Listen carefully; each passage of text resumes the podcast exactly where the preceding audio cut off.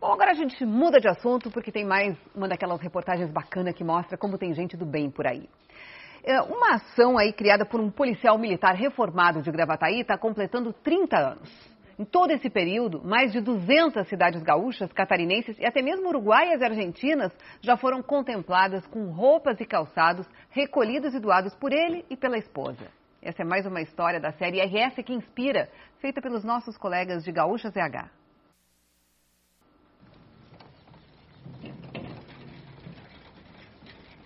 Ajudar o próximo não é só alcançar uma roupa, alimento. Há 30 anos, o policial militar reformado Ricardo Fernandes, de 61 anos, recolhe doações com esse carrinho pelas ruas da Morada do Vale 3, em Gravataí. Num único mês, ele recolhe mais de 100 mil peças de roupas e 30 mil pares de calçados nos quatro galpões construídos no pátio da família. Mas o trabalho do Ricardo vai além das doações. Incide também conversar, trocar carinho, palavras, né? É um aprendizado, né? Aquele que serve ao próximo, ele também ganha muita alegria para si, para o seu coração, né?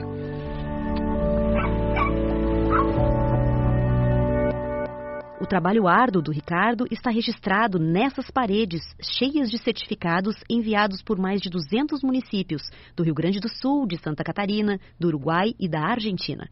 São reconhecimentos pelas doações já feitas. Loto a carroça às vezes três, quatro vezes por dia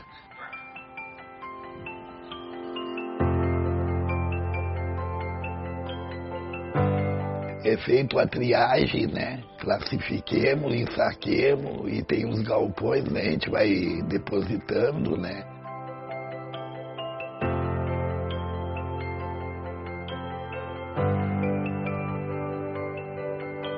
Enquanto Ricardo recolhe as doações, a mulher dele, Adelaide, de 68 anos, lava e separa todo o material. Eu saio vazio, eu nunca volto vazio. Eu junto garrafa, latinha, a venda aí é destinada a linha, sabão. Eu gasto um pouquinho de água, um pouquinho de, de luz, é. mas Deus até hoje não me deixou faltar nada, né?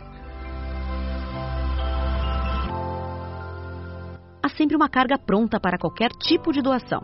Em situações como enchentes e temporais, o Ricardo é acionado pelas prefeituras. Após cada missão, né, que a gente tem, a gente, ao voltar, a gente se sente assim, ó, é, como eu falo sempre, é, parece que a gente está nadando numa piscina, eu estou vindo para casa dentro de uma piscina e eu venho sorrindo, dando. Isso é muito gratificante, né? Quem pergunta para o Ricardo por que ele faz esse tipo de trabalho, a resposta é sempre essa. Nós, seres humanos, vamos partir um dia, não vamos levar ninguém, não vamos levar nada. Então olhe para aquelas pessoas que estão em pior situação. Não interessa o motivo, se for por droga, bebida. Nós não podemos medir as pessoas, julgar.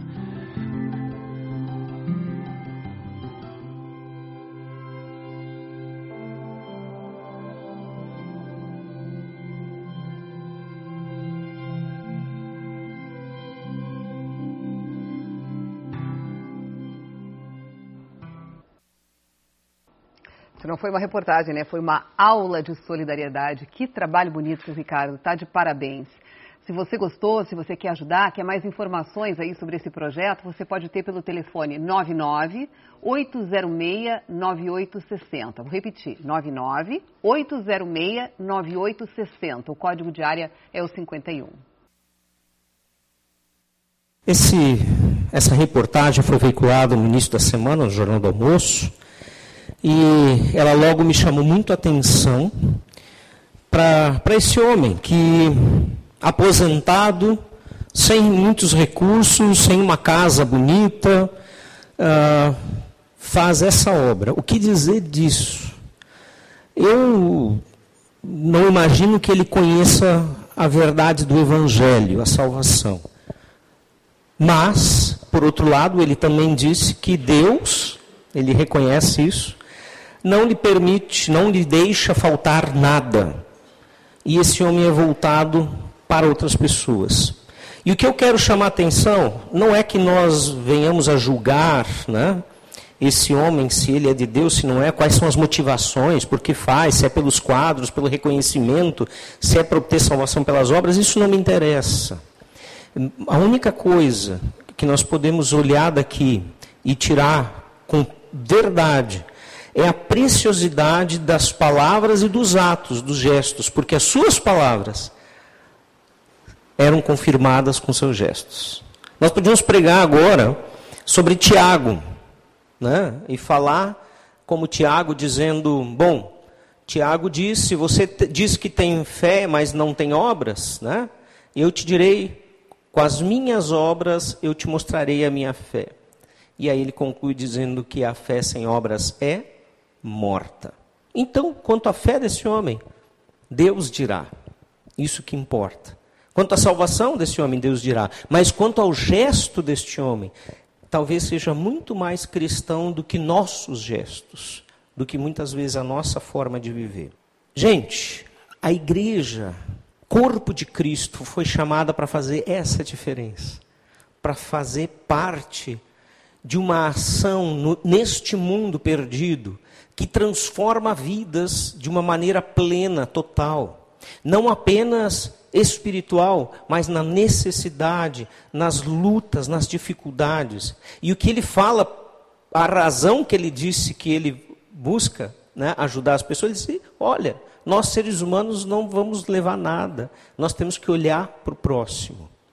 E talvez nos falte este olhar aqui, nesta vida, para o próximo Aqui nesta vida, nós teríamos que olhar mais para o outro do que para nós.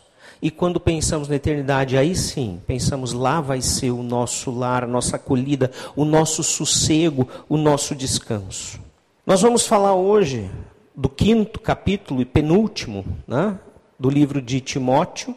Na próxima mensagem nós fecharemos este livro, o sexto capítulo.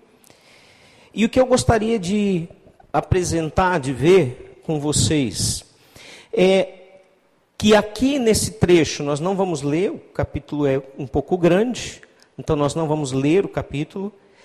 Paulo está apresentando um padrão da vida em comunidade que nós cristãos devemos ter. Um padrão de como nos relacionar uns com os outros, de como viver uns com os outros, de como trabalhar para os outros aqui na comunidade, mas também fora dela. Na comunidade de fé, mas também olhando para o próximo. Eu me pergunto, quando olho, assisto uma reportagem como essa, é, quando eu leio textos como hoje de manhã, nós lemos que também poderia ser aplicado, né, o pessoal do, do TFS, do EFS que esteve aqui, de manhã também poderia ser aplicada esta mesma ilustração textos que nos chamam a viver essa vida que nos resta aqui no mundo para Deus, para a Sua vontade, não para, para os nossos desejos carnais. Eu me pergunto como que eu estou me encaixando na comunidade onde Deus me inseriu. E comunidade representa sim a comunidade de fé, mas a comunidade mais ampla, Sapiranga, o bairro onde eu moro, a cidade onde eu moro, onde eu me movimento, onde eu tenho relacionamentos e assim por diante. E nesse texto nós vamos ver Paulo apresentando três esferas de cuidados na vida em comunidade. E que nós, às vezes, passamos por cima, não enxergamos. Eu quero convidar então para a gente olhar para essa primeira esfera, que são os relacionamentos gerais dentro da igreja. E é interessante ele se preocupar com isso. E interessante ele orientar Timóteo nessa carta deixando claro a importância de pensar nessas questões. O versículo 1 e 2 vai dizer o seguinte, 1 Timóteo, capítulo 5, versículo 1 e 2. Não repreenda asperamente ao homem idoso, mas exorte-o como se ele fosse seu pai. Trate os jovens como a irmãos, as mulheres idosas como a mães, e as moças como a irmãs, com toda a pureza.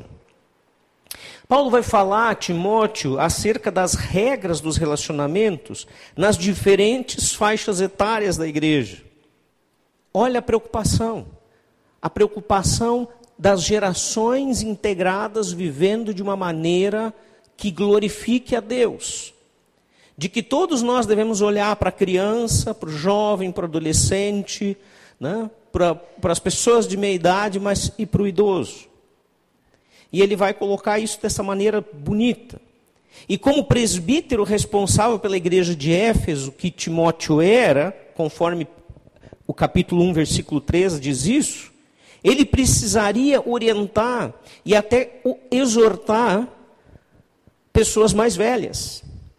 E nós vamos ver também, Paulo já fala sobre isso, que ele, na sua juventude, não deveria se constranger em trabalhar à frente da obra. Mas Paulo vai dizer: quando você vai tratar os mais velhos, trate-os como a seus pais.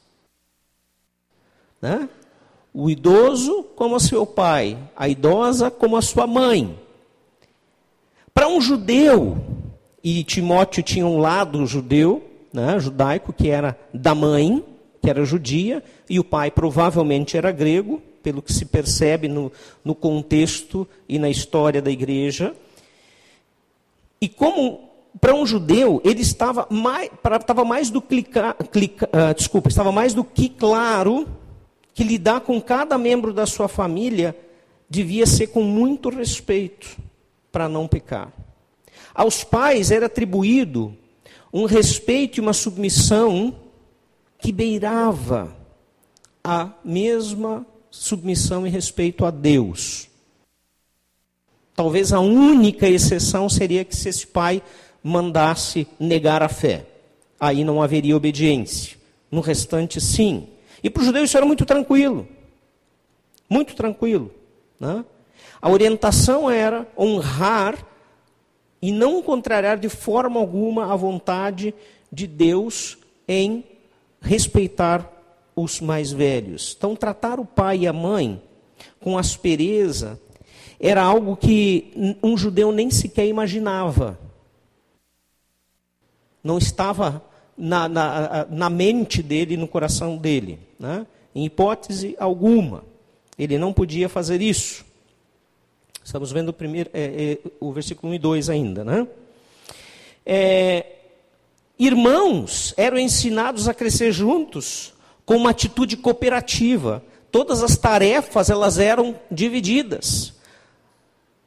Todo o esforço dos irmãos tinha que somar para que pai e mãe, para aquilo que pai e mãe haviam solicitado.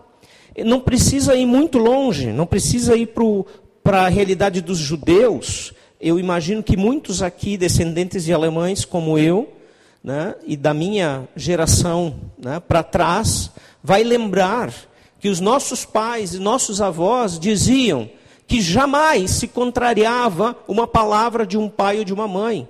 E que quando eles falavam, os filhos ligeiro obedeciam. É isso que o texto está dizendo. E é isso que um judeu fazia.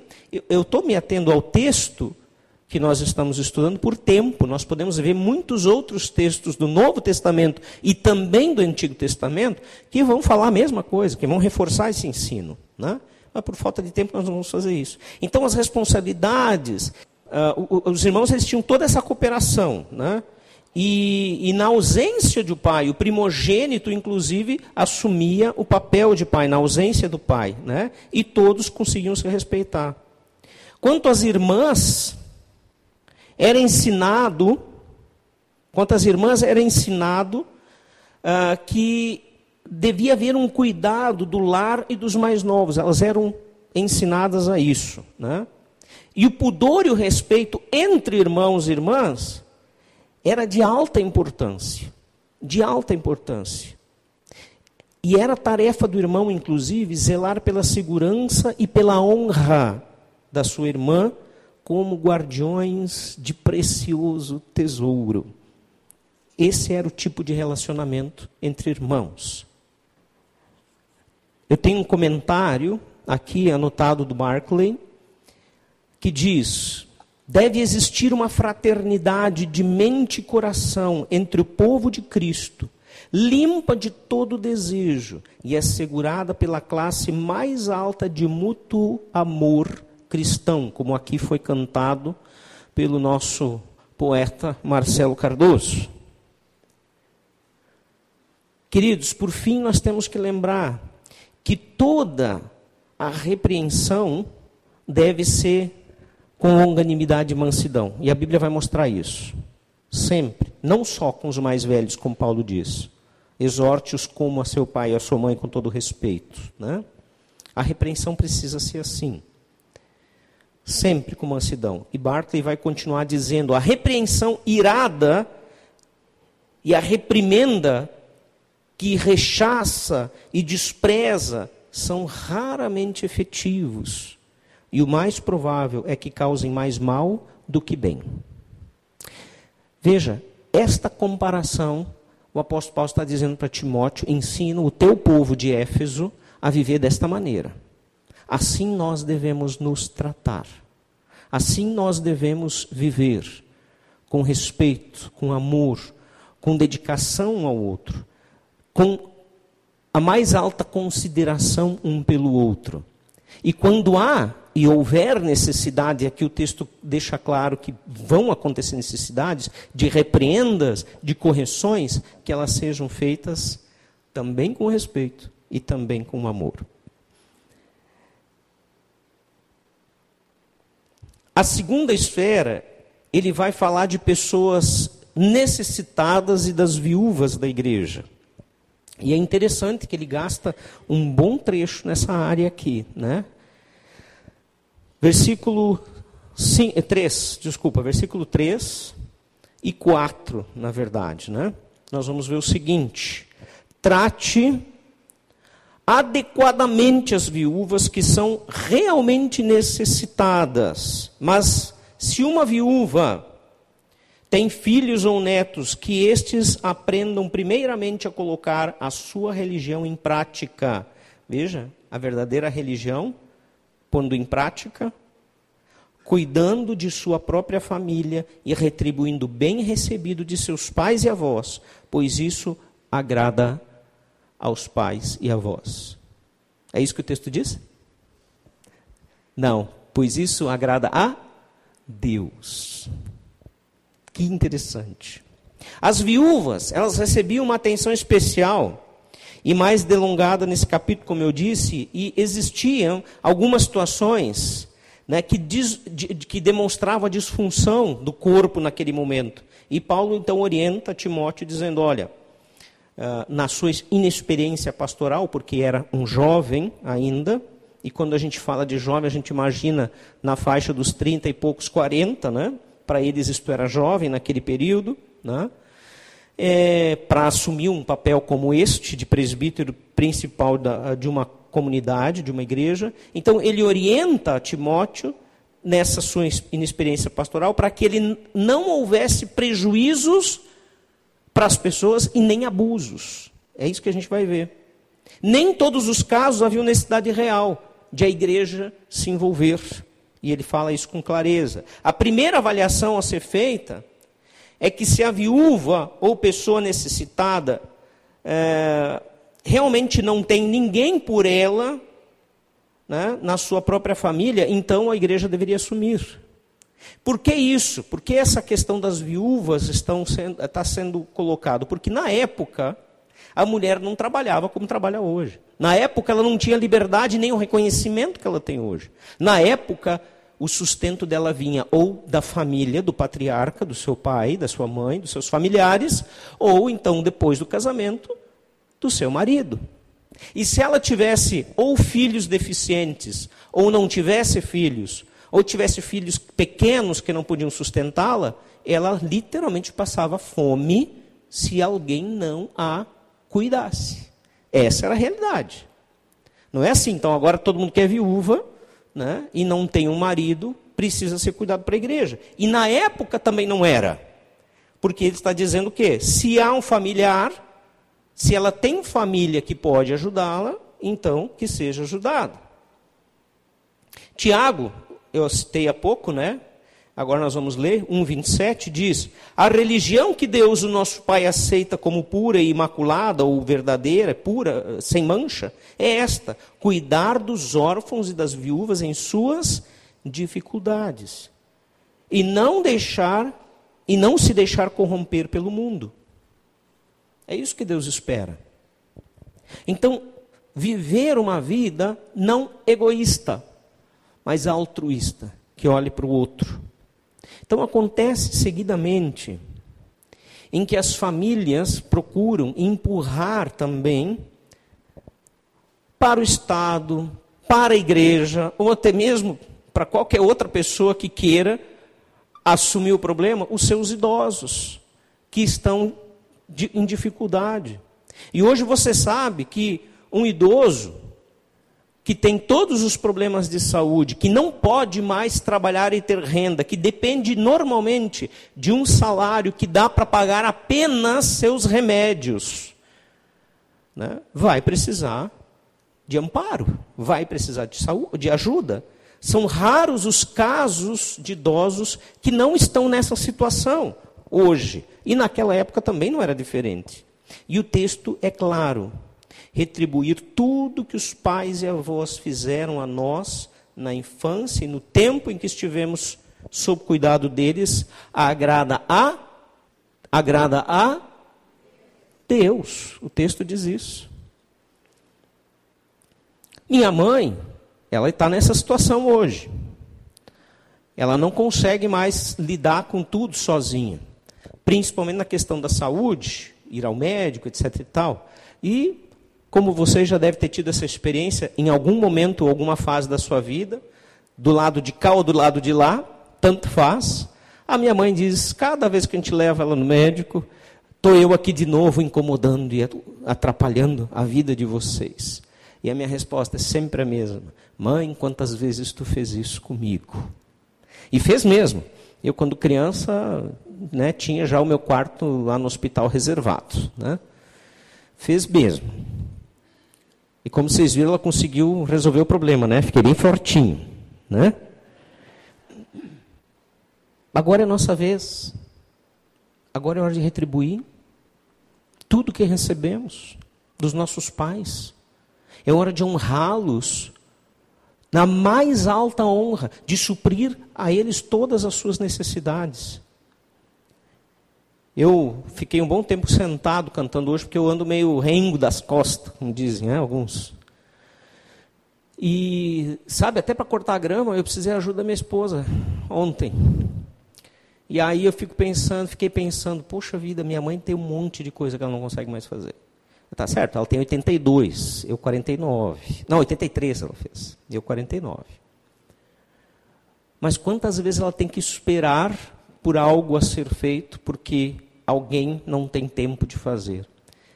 E como é angustiante ter que depender e esperar pelos outros por algo que não se pode fazer.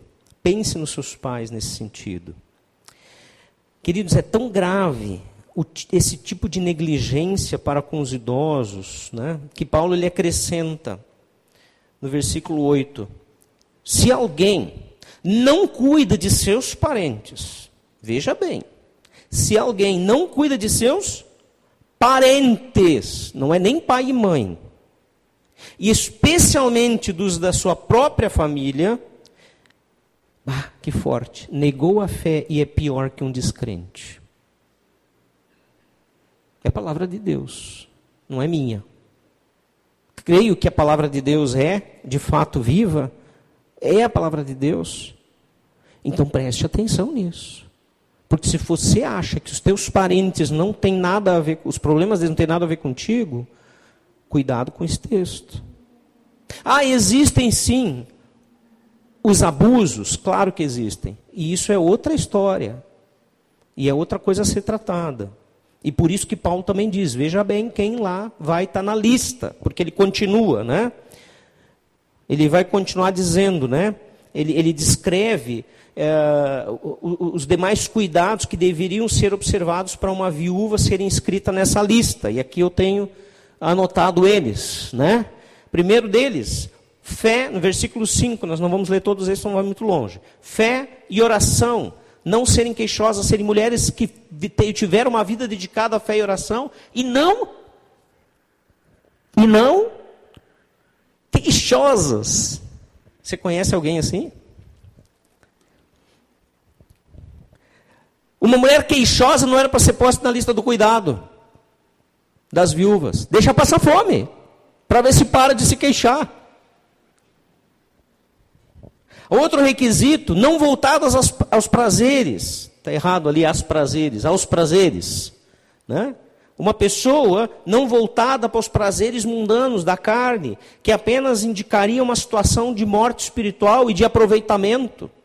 Aqui estava sendo falado para a igreja, o cuidado com as pessoas da igreja em especial. O versículo 7 deveriam ser mulheres ensináveis, que seguissem os seus, uh, que seguissem seu ensino. Ordene essas coisas para que sejam irrepreensíveis. Irrepreensíveis. Então, uma mulher que não ouvia a palavra de Deus, não ia para a lista dos, das pessoas que precisavam de mantenedores. Deveria ser maior de 60 anos, já tinha, viu, a carteirinha de 60 anos naquela época. Já tinha estacionamento grátis para os 60 anos, né? E que tenham sido fiéis ao marido no casamento. O cara já morreu. Mas se ela foi infiel, não bota na lista. Vai se virar.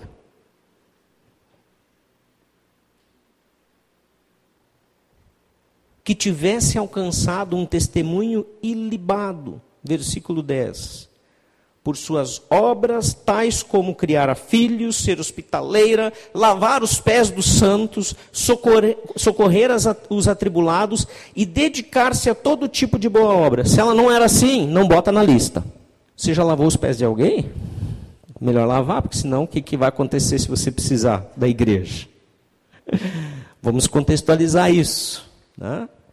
Lavar os pés de alguém era uma cultura né, muito, que dava importância principalmente ao, aos uh, caminhantes, pessoas que estavam né, de passagem ali no lugar e que precisavam descansar.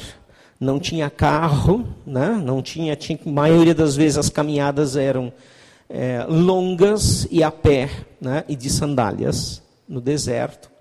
E também aos hóspedes. Então, era um gesto de honra, né, de dar o descanso e a acolhida para a pessoa tendo seus pés lavados né, e massageados com aquela lavagem. Né? Então, a ideia é uma mulher que tenha feito bem para os outros, acolhido outras pessoas. Né? Mas e as viúvas mais jovens? Olha que interessante, elas vão para a lista? Também não. Por que razão elas não vão para essa lista?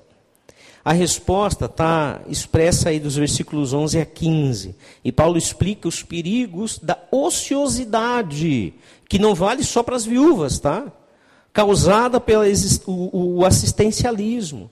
Quando uma pessoa é ajudada e sustentada sem necessidade, quando ela própria poderia ainda se esforçar e ter condições. Paulo afirma o seguinte: que por sua, em primeiro lugar, que por sua juventude, elas são aptas para um novo casamento, onde podem ter mais filhos e cuidar da sua casa, não deixando motivo, inclusive para maledicência, porque quando há ociosidade, a maledicência pega frouxo.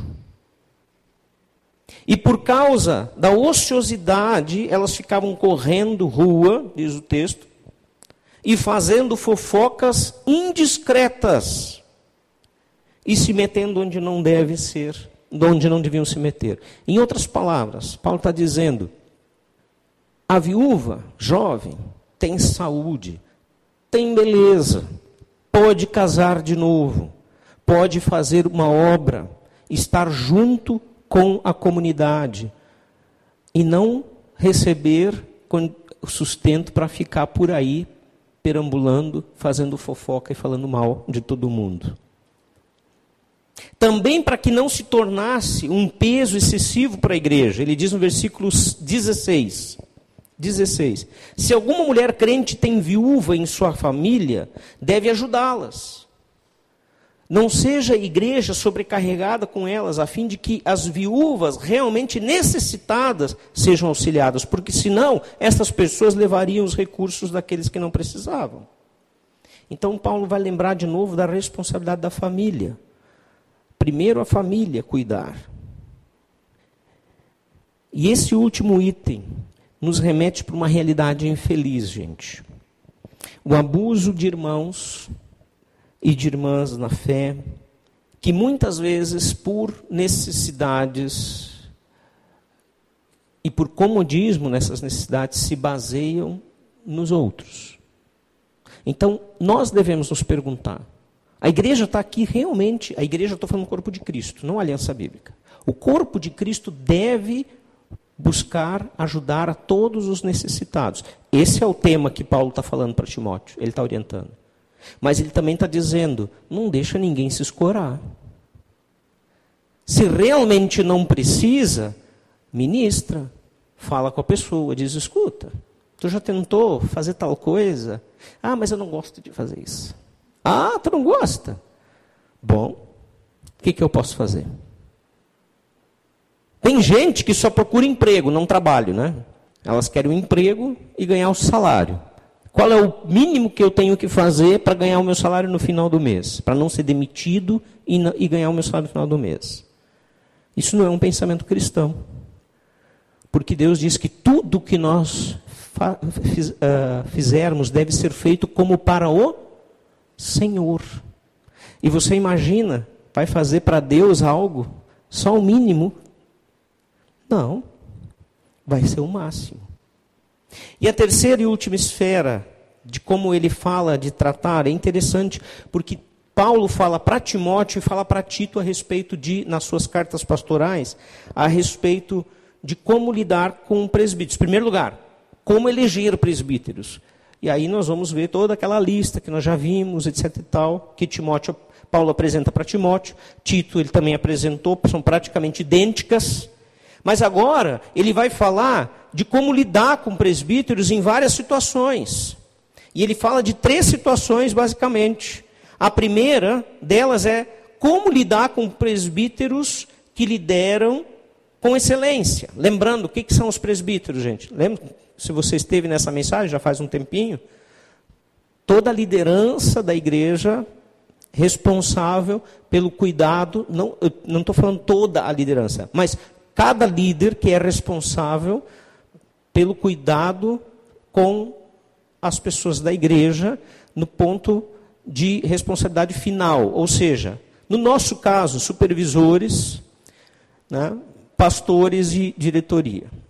São os responsáveis pelo andamento de toda a igreja e o trabalho e o cuidado das vidas. Né? Lembrando que, mesmo que nós tenhamos mulheres nessas funções, o reconhecidamente, biblicamente reconhecido presbítero são os homens, de acordo com o ensino bíblico. Então, ele está dizendo para todos esses que lideram com excelência, os presbíteros que lideram bem a igreja são dignos de dupla honra, especialmente aqueles cujo trabalho é a pregação e o ensino, pois a Escritura diz: não abordaste o boi enquanto está debulhando o cereal e o trabalhador merece o seu salário.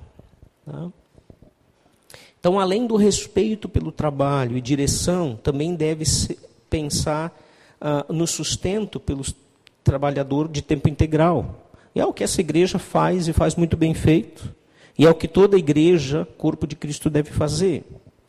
Para todo presbítero que está envolvido de tempo integral no reino ou que está envolvido ao máximo. É muito comum nas igrejas não termos, apenas, principalmente nas alianças bíblicas, não termos apenas teólogos formados como pastores ou presbíteros, né? Mas muitos, especialmente em Caxias, já passaram e se tornaram presbíteros depois da sua aposentadoria no seu trabalho, mas tendo um bom testemunho com todos aqueles critérios começaram a dedicar o seu, o seu, tempo integral à sua vida para a igreja e começaram também a ser pagos, não sendo teólogos formados. Então, essa é a ideia que Paulo está dizendo. Aqueles que realmente se dedicam integralmente precisam ser cuidados. Posso dizer e testemunhar, porque eu sou um deles, que essa igreja faz isto muito bem feito. Quando são acusados de pecado, como devemos lidar quando um pecado grave é apontado na vida de um presbítero? Paulo dizendo para Timóteo: não aceite acusação contra um presbítero se não for apoiado por duas ou três testemunhas. Em outras palavras, presbíteros, líderes da igreja, não apenas os pagos, são constantemente alvos de Satanás para desestabilizar a igreja, porque são eles que são a base, a estrutura. Então, não poucas vezes existem falsas acusações. Não poucas vezes existem críticas infundadas contra presbíteros da igreja. E aí, Paulo vai dizer: se não tem testemunha, se não dá para provar, nem escuta. Nem escuta. Porque é seta do maligno, vem do mal. E a terceira situação né, é quando um presbítero comete escândalo. Os que pecarem deverão ser repreendidos em público, para que os demais também temam. Veja, alguém aqui, eu não sei se eu faço essa pergunta, vai que alguém levanta a mão, né? Tem algumas perguntas que a gente pensar bem antes de fazer, né? Então, só, eu vou fazer a pergunta, mas não levanta a mão. tá bom? Alguém aqui não pecou hoje? Levanta a mão. Não levanta. Se você pensa que não pecou, não levanta. Para não passar vergonha. Nós pecamos constantemente nas nossas intenções, nos nossos pensamentos, nas nossas motivações, nas nossas palavras, na forma de colocar palavras, é, em gestos, enfim, em atitudes. Nós somos seres falhos. E por isso que a graça de Deus foi tão cara, a, que custou a própria vida do seu filho. Todos nós pecamos todos os dias e a graça nos cobre. Isso não nos justifica para vivermos em pecado, e essa é a diferença. Porque quando nós pecamos e nos arrependemos e voltamos atrás, está acontecendo a atuação da graça de Deus na nossa vida. E podemos continuar nossa vida debaixo desta graça, sabendo que vamos amanhã pecar de novo. O que Paulo está dizendo aqui são pecados que trazem escândalo. E não é apenas o pecado sexual. Qualquer pecado pode trazer escândalo quando ele começa a ser aparente na vida de um presbítero e o presbítero não o reconhece e não o aceita e continua vivendo dessa forma. E começa então a viver inadequadamente, não cumprindo a palavra de Deus na sua própria vida não se arrependendo, não voltando atrás, não aceitando correção.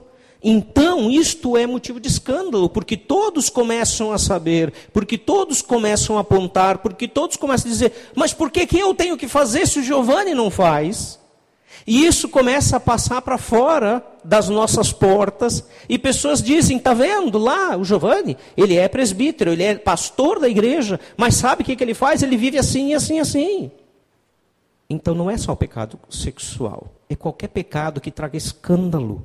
E diz que precisa ser tratado em público, que não é aquela ideia, e aí existe uma, uma justificativa para todas as coisas que aconteceram no passado, não só nesta igreja, mas na maioria das igrejas evangélicas sérias.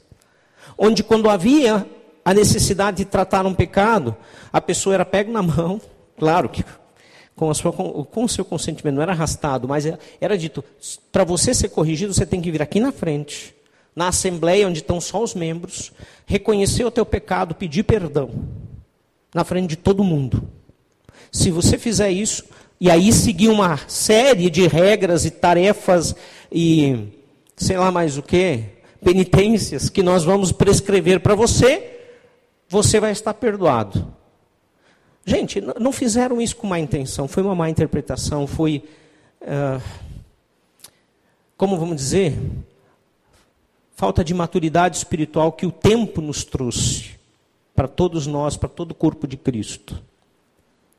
O que, que está sendo dito aqui não é isso. Não é expor ninguém à vergonha. Mas quando um pecado de um presbítero se torna público, é necessário que a gente diga para a igreja: o pecado deste presbítero está sendo tratado, e por isso que ele continua sendo presbítero. Porque ele está se reportando à liderança, ele está dando passos positivos na reconstrução ou na restauração desse, nesse processo. Então ele pode continuar sendo presbítero, e a igreja fica sabendo disso, porque há cura acontecendo. E o desejo é que se possa chegar no momento e dizer: pronto, tudo aquilo passou, tudo aquilo foi resolvido, o pecado não existe mais, a confissão foi realizada, o arrependimento foi consumado e agora este homem está, esta mulher está novamente irrepreensível. Isso deve ser estendido a toda a liderança da igreja, não só presbíteros. Porque a liderança é aquela pessoa, a pessoa, o líder é aquele que está à frente, que é modelo, que mostra como fazer. Não que mostra como não pecar, porque ele vai pecar, mas que mostra como se arrepender, como acertar a vida. Então é isso que ele está dizendo. E que bom podermos dizer no final: houve restauração. Glória a Deus. Glória a Deus. Então, o que é para ser público é o processo de cura. Não colocar a pessoa aqui na frente e fazer ela passar vergonha. Essa é a ideia que o texto nos traz. Né? Ele continua. Não, aqui é ainda. Ele continua dizendo, eu, versículo 21. Eu exorto solenemente diante de Deus, de Cristo Jesus e dos anjos eleitos, ele começa dizendo: agora vem um alerta sério e que pode trazer consequências desastrosas se não for observado. E por isso Paulo faz esse, introdu essa, esse introdutório dizendo: Eu exorto, eu o exorto, Timóteo, presta atenção. Solenemente eu te digo, diante de Deus, de Cristo e dos santos anjos. O que, que ele diz? A que procure observar estas instruções sem parcialidade e não faça nada por favoritismo. São dois alertas, dois alertas que ele apresenta aqui. Dois alertas, duas orientações, que ligam as orientações anteriores sobre as três situações possíveis de presbíteros e a escolha de novos presbíteros, que Paulo descreve aí nos versículos 24 e 25. E a primeira exortação solene é a que procure observar essas instruções sem parcialidade. Ninguém deveria ser beneficiado nas situações acima. Se tem um pecado, se, primeiro, se tem uma acusação que não é confirmada, a pessoa que está acusando precisa ser tratada. Já aconteceu nessa igreja acusações faltas, falsas contra a liderança, que foram comprovadas o contrário, e as pessoas que trouxeram essa falsa acusação foram tratadas. Ninguém deveria ser, vamos dizer, selecionar, não, não vamos fazer isso com ele. Cada caso deveria ser tratado. Cada caso de presbítero que pecou deveria ser tratado. Isso também já aconteceu nessa igreja, inclusive de pastores não apenas dos presbíteros de tempo parcial. Não deixe de fazer, não deixa ninguém de fora dessas orientações. Isso deve ser levado a rigor, aplicado a rigor. E ele diz depois: não faça nada por favoritismo. Esse é o segundo alerta. Ninguém deveria ser escolhido membro de um presbitério porque ele é bonzinho, porque ele é legal, porque eu gosto dele, por favoritismo. Precisa ser alguém que siga criteriosamente os requisitos de um presbítero, descritos por Paulo nestas duas cartas pastorais, de Timóteo, 1 Timóteo e também de Tito.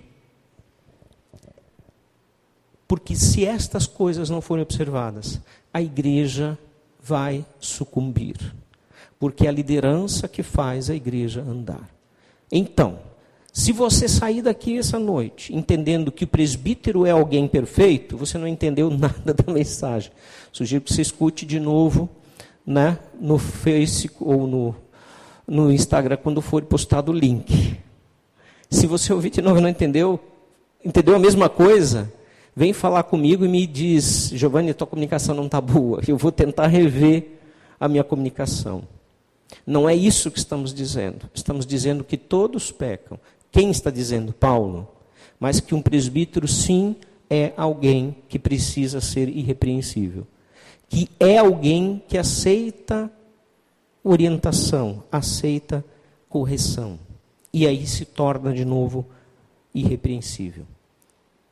E seguindo, vem os versos 22, 24 e 25, dá uma puladinha no 23 que são um conjunto, fora o 23, um conjunto que tem uma sequência objetiva sobre a escolha dos presbíteros. Tá? Vamos ler 22, 24 e 25 juntos, sem o 23. Pula.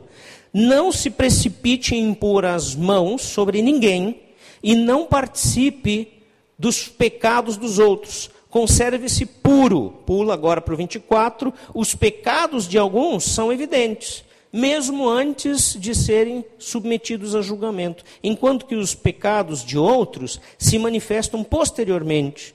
Da mesma forma, as boas obras são evidentes e as não o são, oh, desculpa, e as que não são não podem permanecer ocultas. Então, sobre esse grupo de versículos, tenho um comentário aqui é, que vem uh, do livro Comentários de la Bíblia, Diário Vivir, em espanhol, do programa The Word, que diz, sobre o versículo 22, escute. Paulo diz que uma igreja nunca deveria apressar-se a escolher seus líderes, isso significa impor a mão sobre alguém, porque isso era sinal de que ele estava sendo eleito como presbítero especialmente os pastores ou presbíteros, porque podemos passar por cima de problemas importantes ou até de pecados. É uma grande responsabilidade escolher os líderes da igreja.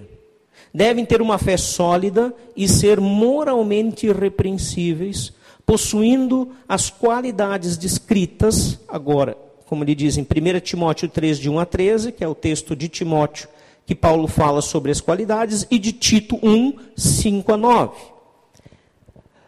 Não qualquer que queira ser líder da igreja pode sê-lo.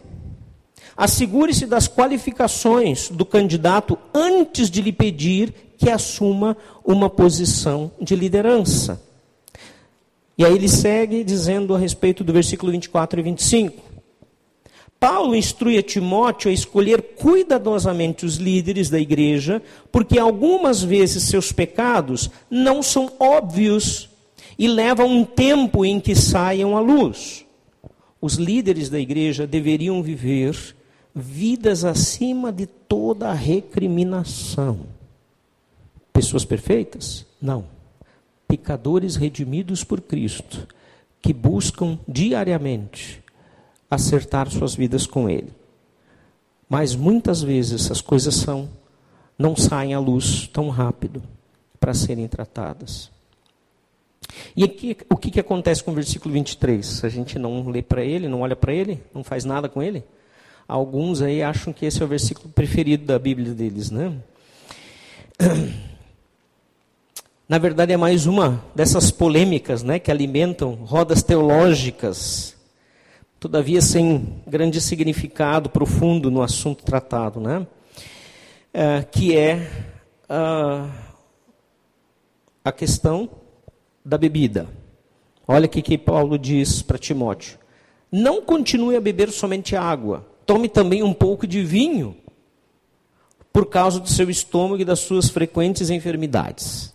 Pronto, e agora? O que, que a gente faz com isso? A gente podia dizer que há uma grande contradição entre a ordem do presbítero não ser dado ao vinho com esse versículo. Quer dizer, mesmo, na mesma carta ele está dizendo, uma das qualificações do presbítero, lá em 1 Timóteo, né, é, é, capítulo 3, é não se, que não seja dado ao vinho. E agora Paulo diz para Timóteo, um presbítero, não toma só água, toma um pouquinho de vinho também. Né? Não há contradições, porque tanto num texto como no outro, não se fala em embriaguez. O primeiro diz não, não diz não beba, diz não seja dado, né? Ah, como se diz? Me fugiu a, a, a, a palavra, mas que, que, não, que não tome demais, que não fique embriagado, tá? E aqui ele está dizendo, não, ele não está dizendo deixa de tomar água e passa a tomar vinho. ele não disse isso. Ele disse, tem alguém que me disse de vez em quando, ah, eu bebo uh, cerveja porque a água enferruja. Né? Então eu bebo cerveja. Não vou entregar quem é a pessoa, tá? É brincadeira da pessoa, tá? Uh, eu espero que seja brincadeira. Depois eu vou perguntar para ele. Ele está dizendo, beba um pouquinho de vinho. A questão aqui vai muito além da bebida, de tomar ou não tomar. A questão é que a ênfase desta passagem jamais está nesse, né, no ato de beber ou de não beber, ou de se abster, mas sim no cuidado integral do cuidado integral que Paulo tem com seu filho na fé, Timóteo. Ele está escrevendo sobre a igreja várias coisas e dizendo, orientando como ele deve fazer, como ele deve pastorear. De repente ele lembra, o Timóteo está sempre doente. Eu vou dizer para ele, dar um conselho para ele. Quanto a questões medicinais do vinho, eu não vou nem entrar nessa questão. Se era mito pensar nisso, se tem mesmo e que vai ajudar. E Barclay também faz um comentário muito interessante na página 133 do comentário dele de 1 Timóteo. Ele diz assim: Este versículo mostra o caráter verdadeiramente íntimo destas cartas de Paulo, as cartas pastorais. 1 Timóteo, 2 Timóteo, Tito. Né? Entre os assuntos da igreja e os problemas de administração da igreja, Paulo encontra um momento para dar um conselho carinhoso a Timóteo a respeito da sua saúde. Aqui nós encontramos com uma grande verdade, a verdade de que não devemos ser negligentes com o nosso corpo, cuidar dele também. Ninguém deveria estar tão ocupado para não poder cuidar da sua saúde. E muitas vezes a pessoa verá que a sua falta de brilhantismo espiritual, sua insipidez e sua aridez provê do simples fato de que seu corpo está cansado e descuidado. Mensana in corpore sano, ditado, né? bem antigo, mente sã em corpo são. Esse era o velho ideal romano e é também o ideal de cada cristão.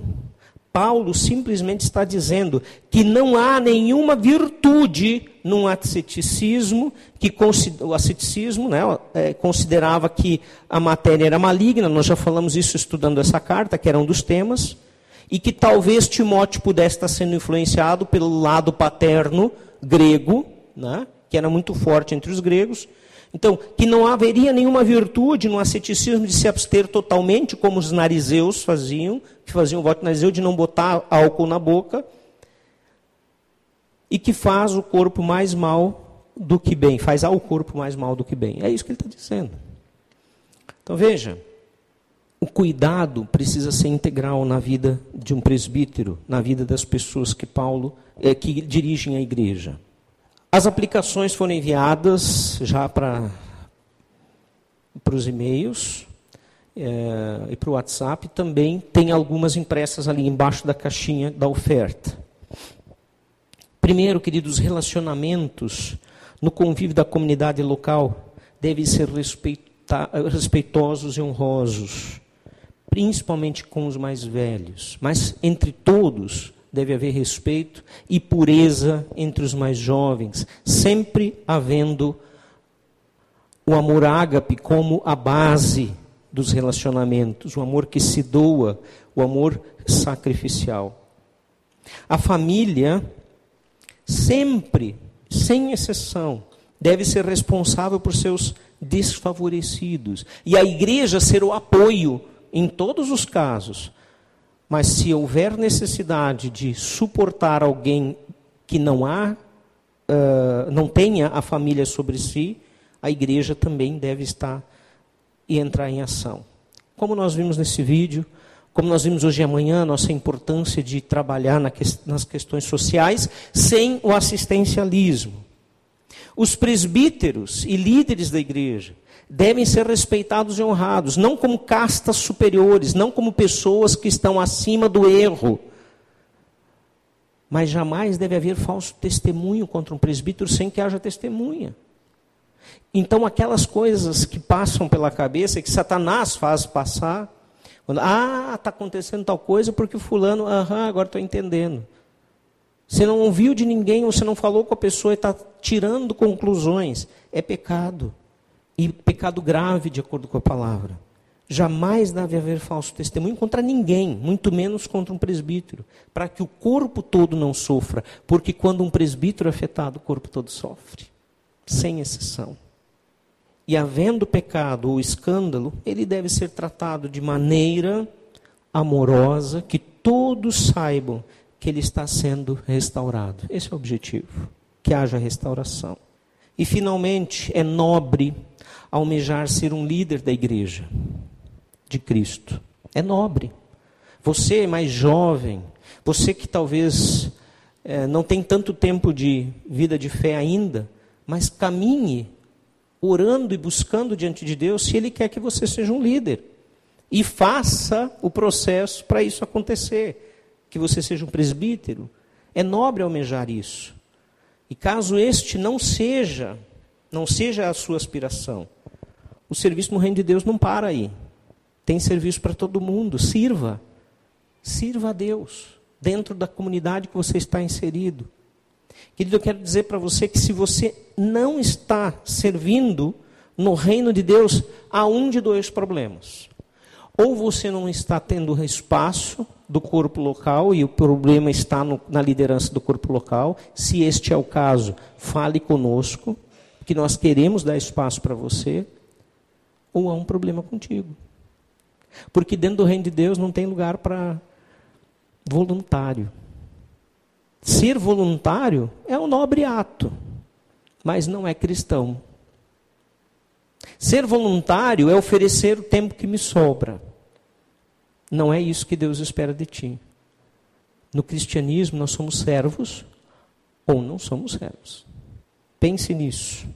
As, como eu disse, as aplicações já foram para a célula. E ali nós projetamos para você dar uma olhada, para você pensar. Se você não vai numa célula ainda, reflita sobre isso. Eu quero orar contigo agora. Pai de amor, eu quero te agradecer por esse momento. Quero te agradecer por essa celebração. Foi uma celebração tão especial. Coisas acontecendo que mostram o teu agir no nosso meio. E eu quero pedir a Deus que o teu Espírito Santo que habita no teu corpo, na tua igreja, continue falando aos nossos corações, dia após dia. Que sejamos motivados, que sejamos animados, que sejamos desafiados a viver segundo os teus propósitos. Que o tempo que nos resta, como diz no texto de 1 Pedro capítulo 4, o tempo que ainda nos resta nesse mundo, que não vivamos mais para os nossos desejos carnais, mas para fazer a tua vontade. Esse também é o nosso desejo. Toca as nossas vidas e nos ajuda a andar com o Senhor naquilo que tu queres, transformar a nossa vida. Usa os nossos irmãos, usa a igreja, usa a tua palavra, o teu espírito, quebranta a nossa vida para sermos transformados segundo o teu coração, Jesus. Em nome de Jesus. Amém.